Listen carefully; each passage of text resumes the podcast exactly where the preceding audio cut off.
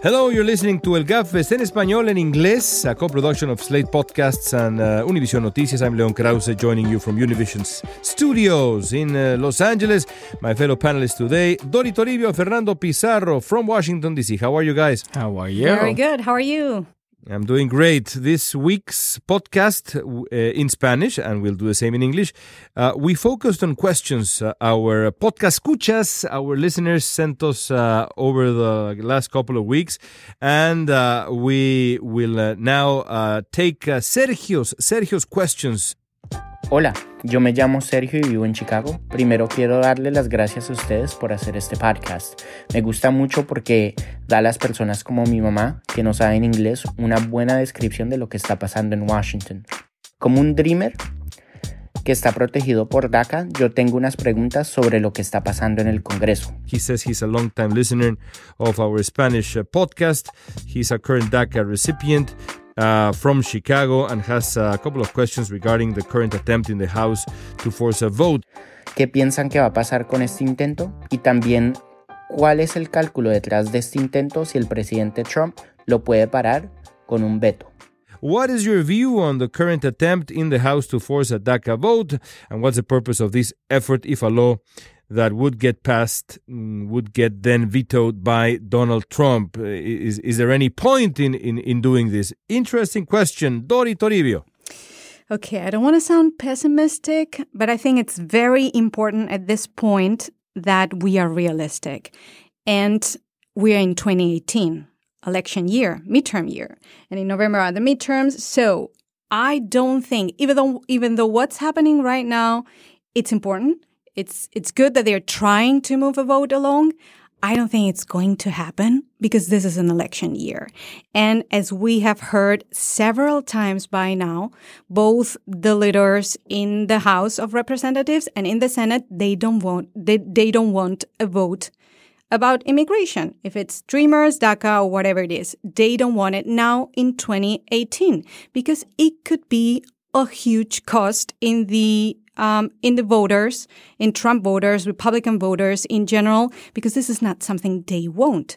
And we've been hearing it. Um, for example, Paul Ryan has been repeating it all along that the president, President Trump doesn't want DACA right now and that he's not going to sign a law in in, in case it would be approved in both uh, how in both the House and the Senate. So what's the point? Is he repeating over and over again? So even though I think it's a good thing that they are trying. And I think this mm-hmm. is better than nothing uh, because that was a promise. And also, it's good that uh, the people who are trying, these are Republicans. So this is good. It's almost like a rebellion.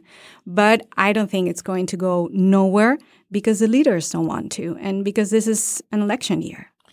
To expand on the on, on, on you know for, for many of the listeners who may not be following this, uh, this is uh, this as, as Dori said is a group of uh, moderate Republicans that have gotten the support of the of, of, Democrats on this. But this is a a maneuver, a legislative maneuver called the discharge petition. Um, the discharge petition is very is rarely successful in Congress. It it worked uh, in 2015 for the last time, and it's basically when usually the minority uh, wants uh, the House to vote on something and has enough signatures on a petition to force the Speaker to put something on the floor for a vote. And in this case, what's odd is that it's a group of Republicans, of moderate Republicans, headed by Carlos Curbelo from Florida, Will Hurd from Texas, Jeff Denham from California, and a whole bunch of others.